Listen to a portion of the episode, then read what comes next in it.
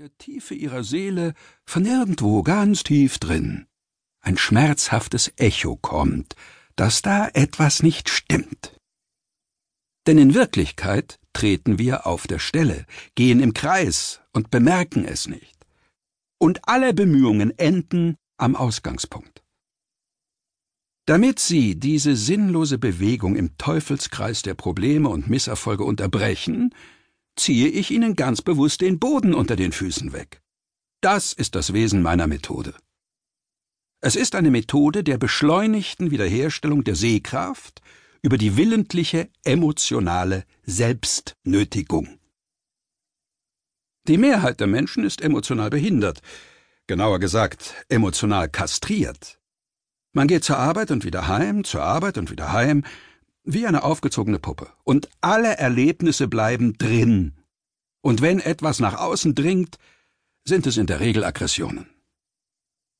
Meine Aufgabe ist es, das Böse an die Oberfläche zu holen, das tief in ihnen sitzt und sie von innen auffrisst. Sie tragen diese Eiterbeule in der Seele. Aber man muss sie aufreißen und den Eiter herauslassen, sich reinigen. Dann eröffnen sich die kreativen Möglichkeiten. Dann eröffnen sich alle Wege. Vor allem will ich nicht, dass Sie nach dem Anhören dieses Hörbuches gleichgültig und weiter hinter derselben Brille bleiben, die Sie im Augenblick tragen. Das in dem Text bewusst konstruierte emotionale Gefälle ist mein chirurgisches Instrument.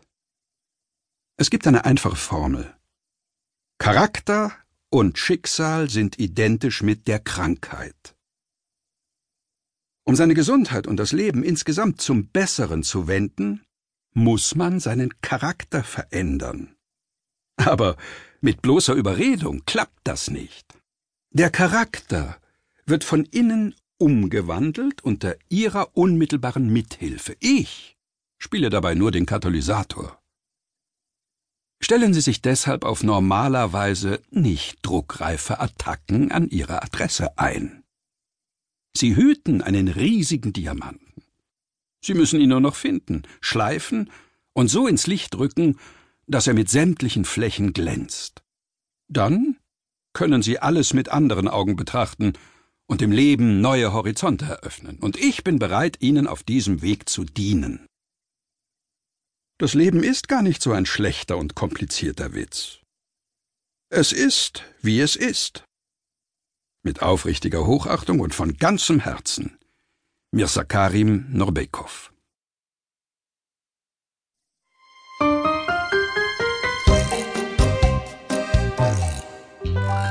Anstelle eines Vorworts oder haben Sie schon die Guillotine für Ihren Kopf bestellt?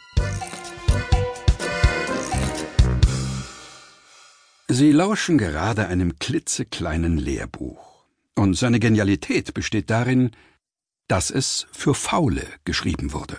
Also genau für Sie. Die Sehkraft zu verbessern ist sehr leicht. Von ihrer Seite erfordert es ein bisschen Wollen, ein winziges Zucken der Gehirnwindungen und ganz wenig Arbeit.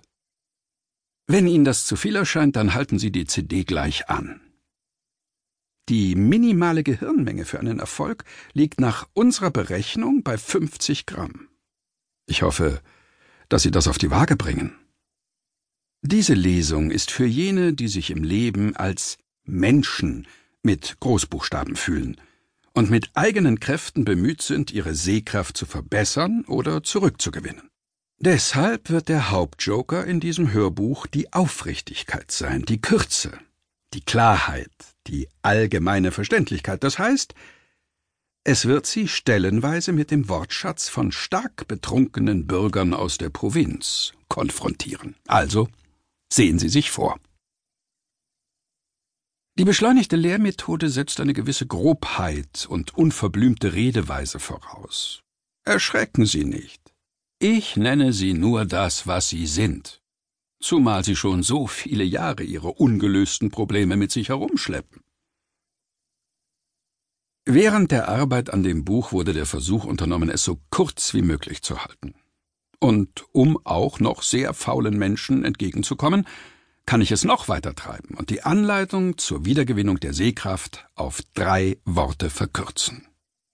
Für besonders begabte und ausgewählte Faulenzer, denen auch das noch zu viel erscheint, kürze ich diese drei Wörter auf vier Buchstaben ab und bitte Sie, so bald wie möglich mit dem Schnellzug auf Nimmerwiedersehen abzuhauen.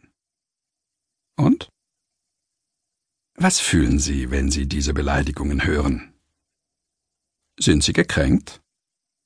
Dann haben Sie es auch nötig. Erstens deshalb, weil Sie sich schon lange Zeit mit sich selbst beschäftigen, und zweitens eile ich Ihnen auch was Positives zu berichten. Sie sind hier richtig. Wenn meine Beleidigung Sie getroffen hat, heißt das, Sie halten sich selbst für diesen begabten Faulenzer.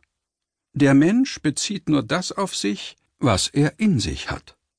Wenn ich eine Grobheit in einer Ihnen unbekannten Sprache ausspreche, werden Sie diese nicht verstehen, und es gibt keine Grundlage, auf welcher Sie den Beleidigten spielen können. Das ist ein Gesetz, also, wenn ich Ihnen meine Grobheiten serviere, ist das sowieso nicht Ihre Sprache. Wozu also beleidigt sein?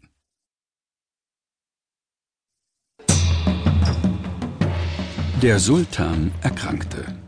Seine Leiden fesselten ihn ans Bett. Tag für Tag versuchten die Ärzte etwas zu tun, aber besser wurde es nicht. Und so vergingen Jahre, in denen der Sultan völlig gelähmt daniederlag. Nachdem er die halbe Welt erobert hatte, war er machtlos vor der eigenen Krankheit. Vor Hilflosigkeit geriet er in Wut. Schlagt allen Ärzten, die mir nicht helfen konnten, die Köpfe ab und legt sie an der Stadtmauer nieder. Die Zeit verging und die kilometerlange Stadtmauer erbleichte von der Unzahl eingetrockneter Schädel gelehrter Männer. Einmal rief der Sultan seinen Großvezier. Visier, wo sind deine Ärzte? Mein Gebieter, es sind keine mehr da. Ihr habt ja selbst befohlen, sie hinzurichten. Ist denn wirklich kein einziger mehr da? Mein Gebieter, nur einer noch. Doch er ist unerzogen und unkultiviert. Wenn er den Mund aufmacht, kommt nur Unflat heraus. Aber kürzlich hat er gesagt, er kennt das Geheimnis zur Heilung des Herrschers. Warum hast du mir nichts gesagt? Wenn ich ihn bringe, werdet ihr mich hinrichten lassen, wegen seines Benehmens. Ich verspreche, dass ich das nicht machen werde. Schaff ihn her! Der Visier brachte den Arzt. Man sagt, du kannst mich heilen? Geht dich einen feuchten Dreck an. Du kannst an meinen Fähigkeiten zweifeln, den Staat zu lenken, weil du der Herrscher bist. Aber was hast du mit deinem Staatsverstand in der Medizin zu suchen? Wie willst du dich da zurechtfinden? Du bist groß in deiner Arbeit, aber in der Medizin bist du nicht besser als ein Schuster. Wache! Setzt ihn auf einen Pfahl, schüttet siedendes Öl über ihn und schlagt ihn in kleine Stücke. Die Wache packte den Arzt, band ihm die Hände und schleppte ihn zum Ausgang. Er aber blickte über die Schulter und sagte spöttisch, Ich bin deine letzte Hoffnung. Du kannst mich töten, doch außer mir ist niemand mehr hier, der dich heilen könnte. Ich aber könnte dich heute noch auf die Beine stellen. Messier, bring ihn zurück. Beginne mit der Behandlung. Zuvor musst du drei Bedingungen annehmen. Sprech.